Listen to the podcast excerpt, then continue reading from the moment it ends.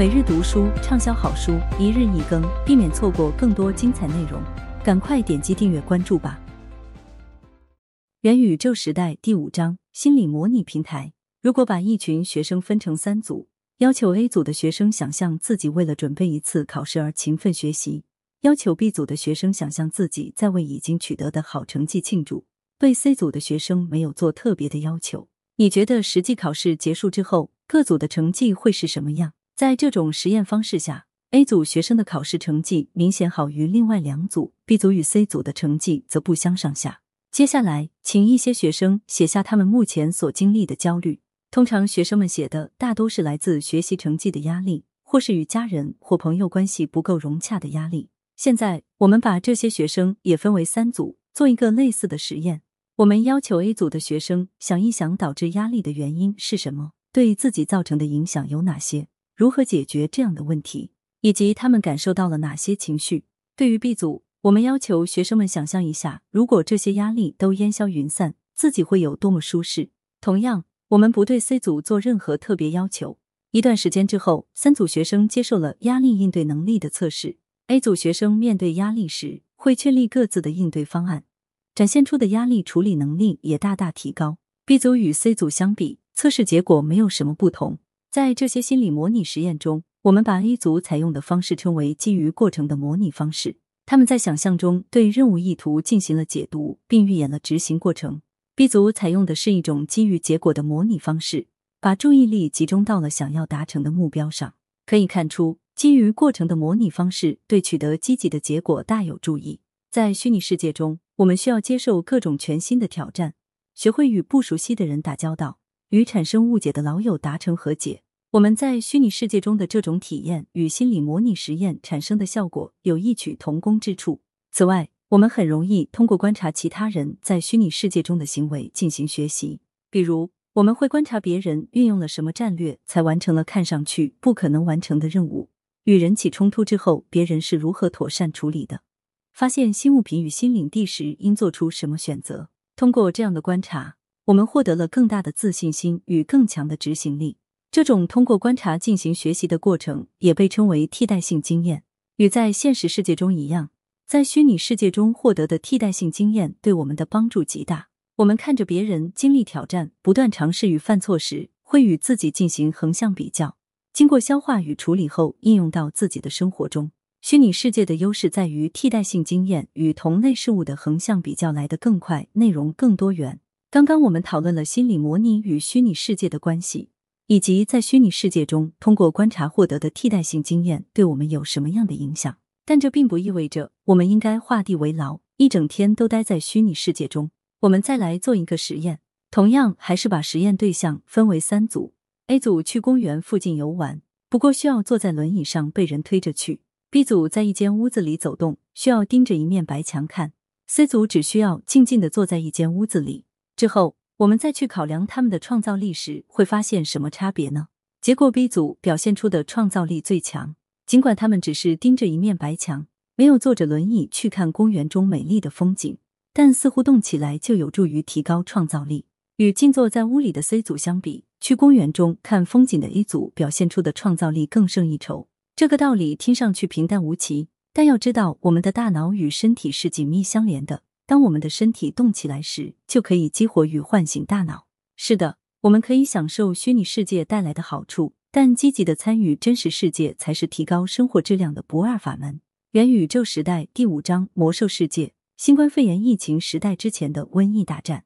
概括来讲，人类的大脑喜欢追求三种情绪：支配感、刺激感与平衡感。所谓支配感，是我们在战胜别人、赢得比赛或发号施令时所体验到的满足感。刺激感与探索发现有关，一场全新的视听盛宴，一段陌生的旅程，一个新近结交的朋友，都会带来这样的体验。平衡感是人将自己置于一种稳定状态的需求，是人在遇到危险、恐怖与不确定性时趋利避害的本能。简单来说，我们进入元宇宙，特别是虚拟世界的原因，是我们在现实世界中没能充分感受到上述三种情绪。我们来深入研究一下这个问题。不同的交通工具在我们的大脑中产生的情绪不同。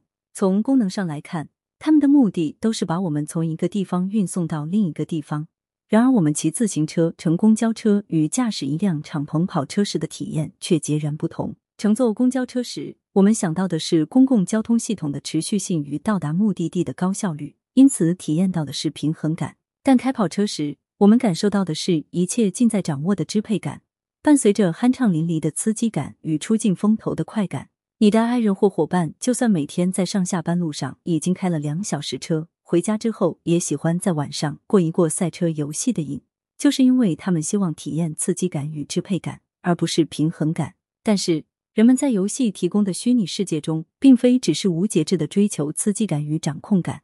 有时，人在虚拟世界中经历的一切，远比在真实世界中更加动人、更加高尚。为此，我想来讲一个发生在魔兽世界中堪比电影大片的故事。魔兽世界通常简称为 World W。是游戏英文名《World of Warcraft》的首字母缩写。它是由游戏开发公司暴雪娱乐制作的一款大型多人游戏。同样出自暴雪之手的还有《星际争霸》。当年正是这款游戏催生了韩国的职业游戏产业。魔兽世界是一个虚拟世界元宇宙，二零零四年首发，直至今天仍在运营，并且依然深受广大玩家的喜爱。在这个虚拟世界中，有十三个种族，十二种主要职业。在地理区域上。整个魔兽世界由艾泽拉斯大陆、外域与德拉诺等大陆板块组成。游戏中的总陆地面积距估计至少比韩国的总面积还要大。在游戏的巅峰时期，世界各地有一千多万名玩家被吸引到这个元宇宙中来。二零零五年九月十三日，一个巨大的威胁逼近了魔兽世界。有一个名叫哈卡的灵魂剥夺者出现了。这个怪兽首领可以通过一种病毒感染进入某个区域的所有玩家。被感染的玩家会不断掉血，直至死亡。幸运的是，这种病毒仅会在某个特定区域出现，一旦离开这里，这种疾病效果就会自行消失。然而，一个漏洞出现了：在魔兽世界中，猎人职业有一项技能，可以驯服野生动物，并把它们当作宠物带在身边。问题的源头就在这里：猎人玩家带着宠物从哈卡的领地出来之后，就自行痊愈了，但宠物没有。离开哈卡的地盘之后，宠物身上的病毒效果并没有消失，它成了病毒携带者，迅速把整个疫情蔓延到游戏中的其他区域。当猎人进入主城时，宠物身上的病毒感染了身边的其他玩家，甚至 NPC 非玩家控制的角色。这些角色是为了游戏设定与故事逻辑而存在的，但他们是由计算机算法或人工智能控制的，玩家无法左右。被感染的 NPC。让整个局面雪上加霜。许多 NPC 的设定是自己会不断回血，不会死亡。由于玩家常常需要与这些不会死去的 NPC 接触，大量玩家成片的被感染，整个元宇宙在这场瘟疫的肆虐下陷入了混乱。魔兽世界中的玩家开始组织自救，各司其职，扮演治疗者的各种职业开始免费治疗被感染的玩家。一些玩家组成了志愿军，带领人们逃离感染人数众多的区域。同时封锁了疫情的重灾区，阻止里面的人离开。在这个过程中，很多治疗者与志愿军玩家被感染，但也有一些人借机兴风作浪，唯恐天下不乱。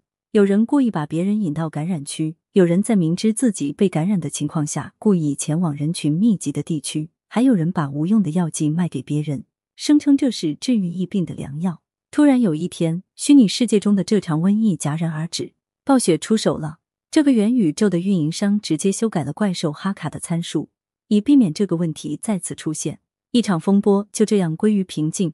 受这个事件启发，以色列的传染病研究员冉巴里切尔在医学期刊《流行病学》（Epidemiology） 上发表了一篇主题为“虚拟世界中传染性疾病的发端与传播”的论文。许多媒体也对魔兽世界中的这场风波展开了讨论，包括英国广播公司。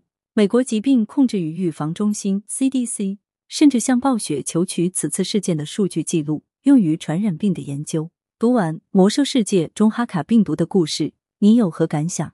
这一幕在二零二零年被新冠肺炎疫情撼动的现实世界中似曾相识。很多人做出牺牲，投身到抗击病毒的事业中，也有人利用这种混乱中饱私囊大法不义之财。我们的社会体系需要如何进步才能阻止与战胜传染性疾病？社会中的每一位成员需要如何承担自己的职责约束自己的行为？要找到这些问题的答案我们需要搜寻大量史料其中也应包括书写在魔兽世界元宇宙中的那些历史。感谢您的收听避免错过更多精彩节目。赶快点击订阅和关注吧。